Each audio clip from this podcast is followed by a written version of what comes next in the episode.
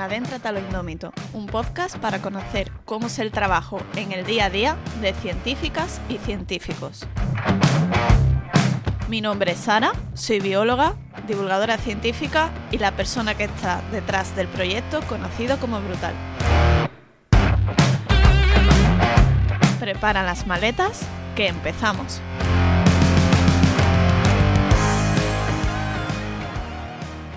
Oli, gracias por estar un mes más eh, escuchando Adéntrate a lo Indómito. Esta semana acabamos de pasar el 8 de marzo. No sé en qué fecha estás escuchando este programa, pero creo que no hace falta que sea el Día Internacional de la Mujer para hablar de, de lo que quiero hablar hoy antes de empezar la entrevista. Ya sabéis que normalmente empiezo el podcast contando algo sobre la especie de la que se va luego a hablar en la entrevista, pero hoy quería que nos parásemos un poquito a reflexionar sobre la mujer y en concreto en nuestro sector, en la ciencia. La ciencia la han contado los hombres para los hombres. La presencia de las mujeres en este sector y su visibilidad siguen siendo muy, muy minoritarias. Para encontrar el origen de la desigualdad tan marcada, solo hay que echar un vistazo pues, a la historia. En España, hasta final del siglo XIX, siglo XIX, para que contextualicemos, las mujeres no llegan a la universidad. Esto ni siquiera se debe a que existiera como tal una prohibición específica a nivel legal. De hecho, no existía porque no se veía como una necesidad. Simplemente se daba por hecho que el lugar de la mujer era en la casa atendiendo a los cuidados de la familia y el hogar. Hasta que algunas valientes decidieron que ellas también querían avanzar en la carrera académica. Fue en 1872 María Elena Masera, tras solicitar unos permisos específicos, aunque recordemos que no estaba prohibido, quien consiguió ser la primera mujer en España que se matriculaba en la universidad, en 1872. Hace solo, a día de hoy, poco más de un siglo de esto. Pensad la de siglos que llevaban los hombres de ventaja. En un principio se les admitió a las mujeres para estudiar, por ejemplo, medicina, con la intención de que esos conocimientos se utilizaran para el mejor cuidado de la familia. Tampoco era para que ejercieran. Para ejercer en sí tuvieron que luchar muchísimo. En 1910, siglo XX, se estableció que aquellas mujeres que quisieran asistir a las clases debían solicitar un permiso. Os cuento un poquito de ese permiso. Dentro de los trámites para conseguirlo, debían de entregar documentación firmada a través de la cual se comprometían a garantizar, atención, el orden del aula. Su presencia se entendía como una alteración y distracción para sus compañeros y profesores. Según lo que se pensaba, podrían causar que estos se alejaran de la misión académica. Ese mismo año, solo 36 mujeres consiguieron terminar su licenciatura, en pleno siglo XX. Vamos a seguir acortando distancia. Nos vamos a 1960, las mujeres en 1960 representan solo el 12,6% del alumnado universitario, ni siquiera me centro en ciencia. En 1970 se alcanza el 31%. En concreto, en las carreras de ciencia solo suponían el 5%. No sé si os habéis parado a pensar en la fecha, pero es que hace solo unos 50 años de esos números.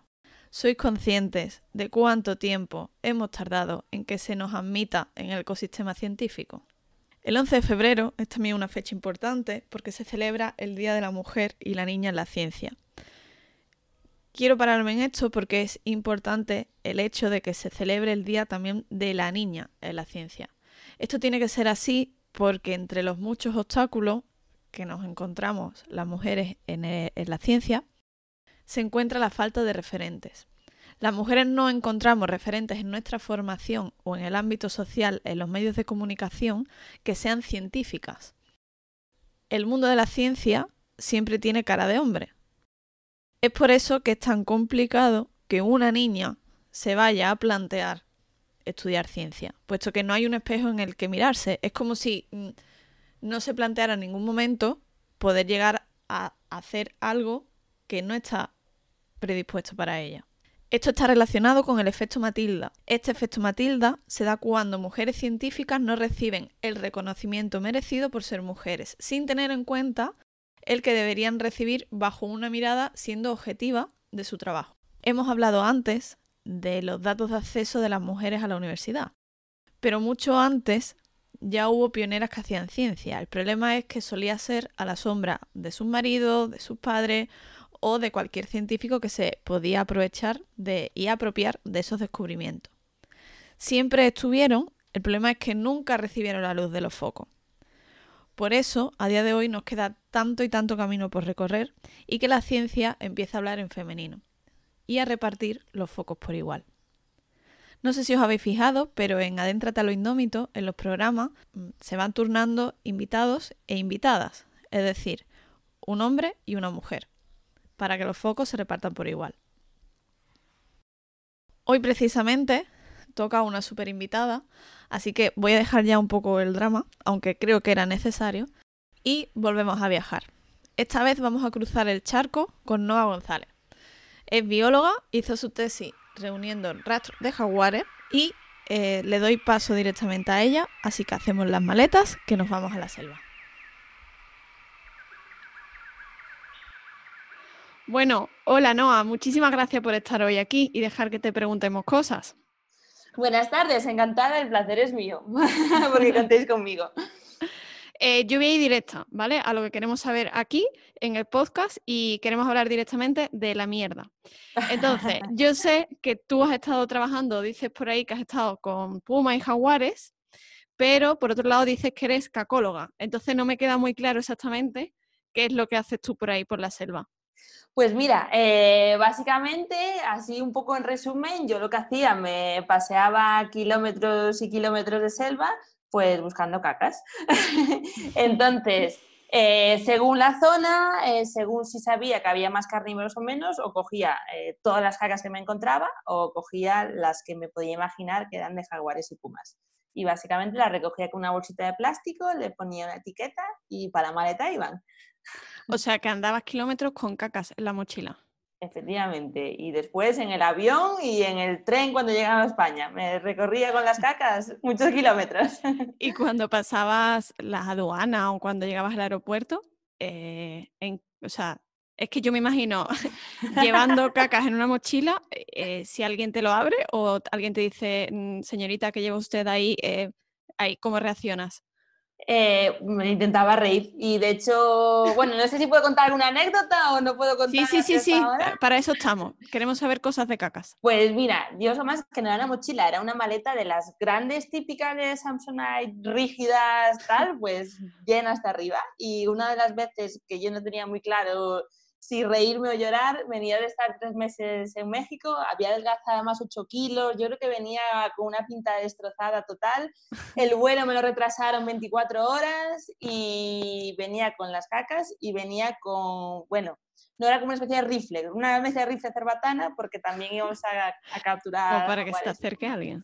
Exactamente, y yo me iba llegué, no me acuerdo si era San Martín o, San Martín o Atocha, una de las dos estaciones. Y yo llego con mi mochila de los tres meses, la maleta con el rifle cerbatana y la maleta con las cacas.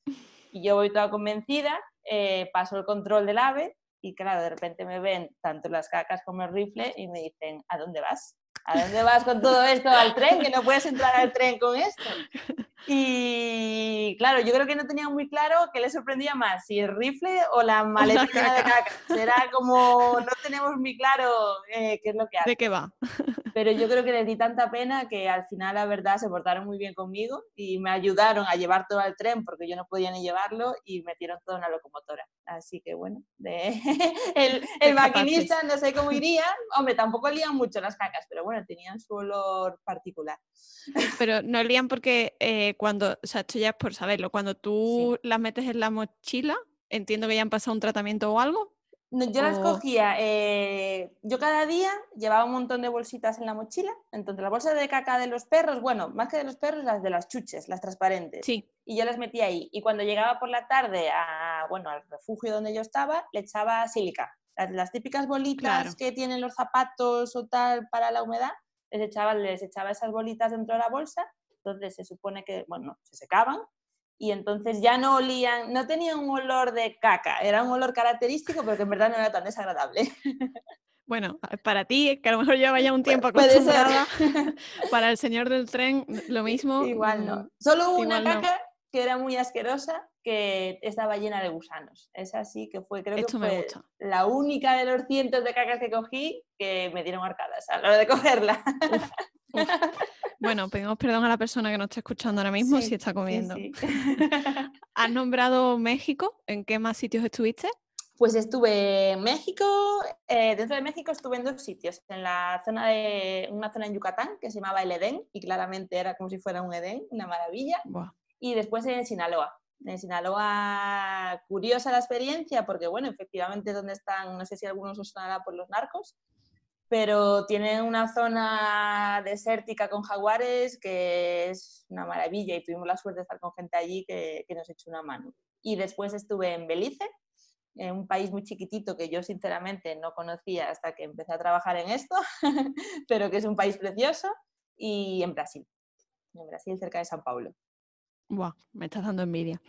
Em, he leído por ahí que aprendiste incluso, bueno, nos has dicho de la cerbatana, pero he leído por ahí también que aprendiste también a usar un machete. O sea, ahora mismo mm, me daría miedo pelearme contigo. Eh, pero ¿tuviste algún momento en la selva de esto que dices tú, uff, no sé si de aquí salgo porque te cruzarás con un animal, porque surgiera mm. algo ese día en el trabajo de campo? Pues yo diría que no. Eh, la verdad, la selva una vez que sabes un poco cómo más o menos moverte en ella, mm, no tienes problema. Lo que más miedo me daba, la gente me decía, ay, los jaguares y tal, digo, lo que más miedo me daba eran dentro de lo que es, pero que puede ser más peligroso, son las serpientes, mm, porque sobre todo en Belice había la, bueno, la que llaman allí la fer que creo que era terciopelo, como se llaman aquí, que bueno, es bastante venenosa y agresiva. Nunca me gusta decir que un animal es agresivo, pero bueno, sí que hay pues, algunas serpientes que son más... No era de fiar, vaya, la serpiente. Que si ves a una medio del camino, mm, aléjate de ella porque ella se puede defender más fácilmente que otras. Y bueno, eh, tienen un veneno que es bastante de rápida actuación. Entonces, claro, yo a veces me iba sola 15 kilómetros para adentro y dices, bueno, me encuentro con una aquí y aquí me quedo. Y ya está, que me localicen por las cacas. Pero nunca pasó nada, la verdad. Bueno, me alegro. Entiendo que si estás aquí, Efectivamente. salió bien. y unos compañeros, y con esto hay que volver a pedirle perdón a la persona que nos esté escuchando ahora mismo, unos compañeros, unos gusanillos, estos que aparecen en los dedos, ¿de eso tuviste alguno? Más que los dedos se pueden aparecer en cualquier parte del cuerpo, o sea, desde la frente hasta en cualquier lado. Eh, los botfly, que aquí... Exactamente, esos. Pues tuve unos cuantos, eh, en Belice, solamente los cogí en Belice, en el resto de sitios no. De hecho, la gente de por allí, a los otros estudiantes, decía un poco en broma que no habías estado en la selva de verdad hasta que cogías alguno de ellos.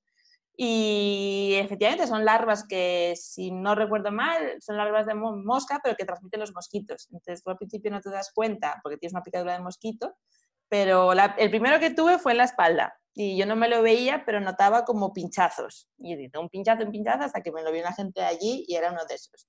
Y la primera vez que me vi uno directamente era aquí en la mano. Y me acuerdo de mirar y yo, pero qué picadura, que no me pasa y no me pasa. Y tal cual me estaba mirando, sale un gusanito para arriba saluda, dice hola y se vuelve a meter para adentro.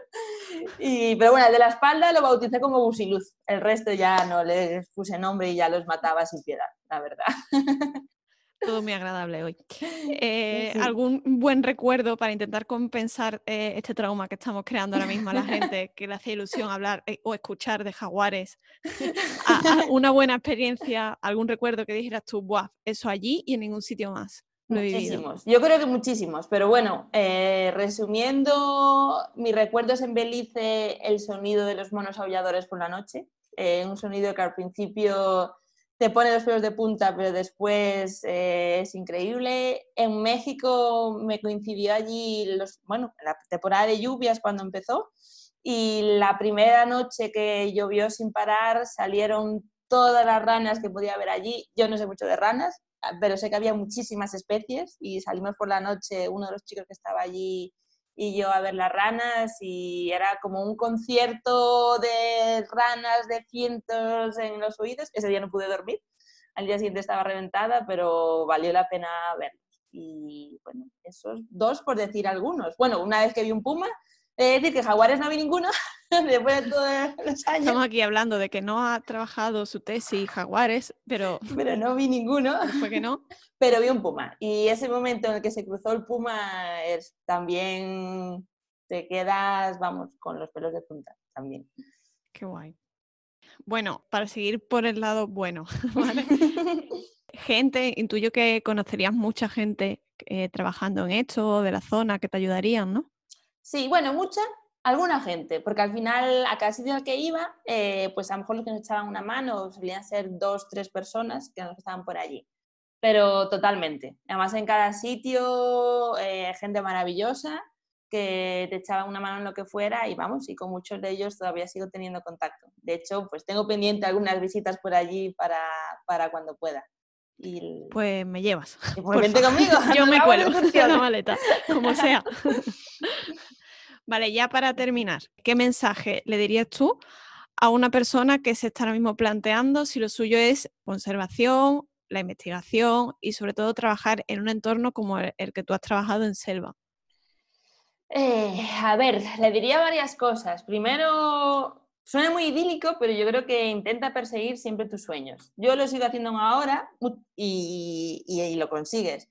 Lo que pasa es que, bueno, también hay que asumir que te puedes llevar palos de por medio y eso yo creo que lo llevaremos todos. Pero creo que siempre que ver la parte positiva e intentar aprender de ello. Y importante, moverse siempre. Eh, no estar quieto, ya moverse sea buscando información en internet. Yo hay veces pues que tengo tiempo libre y me pongo en internet a buscar gente que trabaja. No, ya no por nada, sino por saber qué es lo que hace la gente, tomar ideas, hacer cursos, eh, prácticas, voluntariados, siendo inteligente, pero creo que haciendo esas cosas ayudan, haciendo currículum y siempre peleando y si ves a alguien que quieres escribir, escríbele, el no ya lo tienes, así que echando narices siempre con respeto, eh, se puede conseguir.